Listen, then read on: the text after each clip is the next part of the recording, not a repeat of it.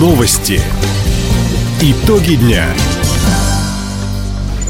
Итоги вторника подводит служба информации. У микрофона Дина Якшапосхова. Здравствуйте. В этом выпуске. По итогам голосования в крае за федеральные деньги благоустроят 89 общественных территорий.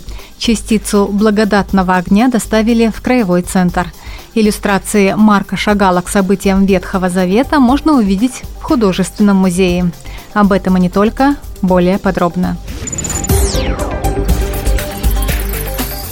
Губернатор Михаил Дегтярев призвал всех жителей края принять участие в голосовании по выбору территории для благоустройства. Как отметил глава региона, такой способ отбора общественных пространств позволяет эффективно расходовать федеральные средства.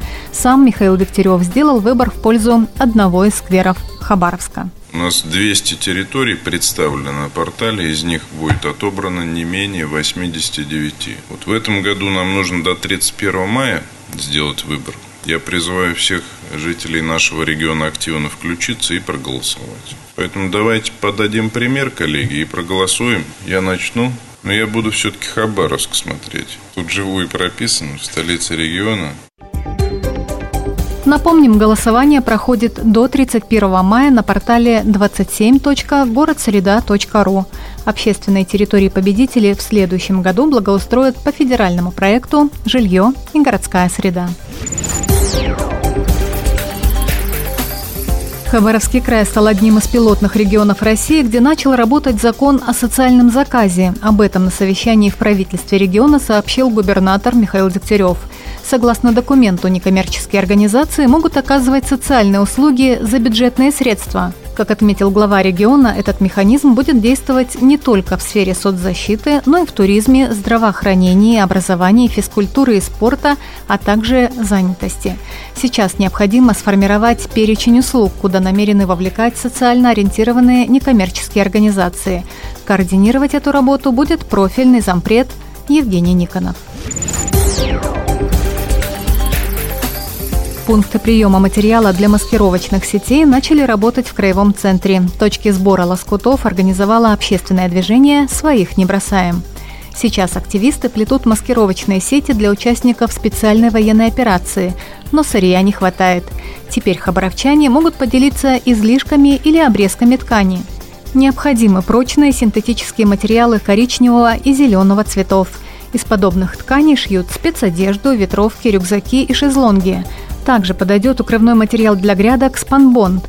Всего в городе открыты 10 пунктов приема материала для маскировочных сетей. Уточнить информацию можно по номеру телефона 8 984 176 57 73. Семь капитальных мостов на трассе Советская гавань-Ванина отремонтируют в этом году. На эти цели по нацпроекту «Безопасные качественные дороги» направили более 400 миллионов рублей. В региональном Минтрансе пояснили, сейчас работы идут на шести сооружениях, в том числе на путепроводе через одноколейную железную дорогу.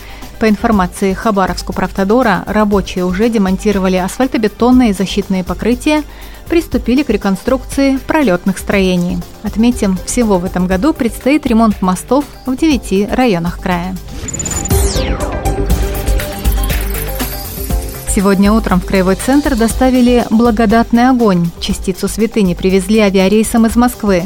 Сразу по прибытии священнослужители провели молебен для всех желающих в зале регистрации терминала внутренних авиалиний. После пассажиры и гости аэропорта смогли приобрести частицу благодатного огня. Из воздушной гавани его перевезли в Спасо-Преображенский собор Хабаровска. Сосуды со священным пламенем также отправились в Комсомольск и Биробиджан. Напомним, ежегодно в Великую Субботу накануне православной Пасхи благодатный огонь сходит в храме Господня в Иерусалиме. Его частицы специальными рейсами доставляют в храмы по всему миру. Увидеть отражение библейских сюжетов в произведениях Марка Шагала можно в Дальневосточном художественном музее. Сегодня здесь открытие выставки «Шагал. Ла Библя». В экспозиции более 60 произведений в технике литографии.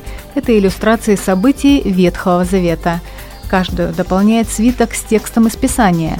Это помогает понять задумку автора. На выставке зритель увидит такие знаковые образы и эпизоды, как «Ангел-наставник», «Сотворение мира», «История Адама и Евы» и другие. Посетить экспозицию можно до середины июля. Доступна оплата по пушкинской карте. Таковы итоги вторника. У микрофона была Дина Якшапосхова. Всего доброго и до встречи в эфире. Радио «Восток России». Телефон службы новостей 420282.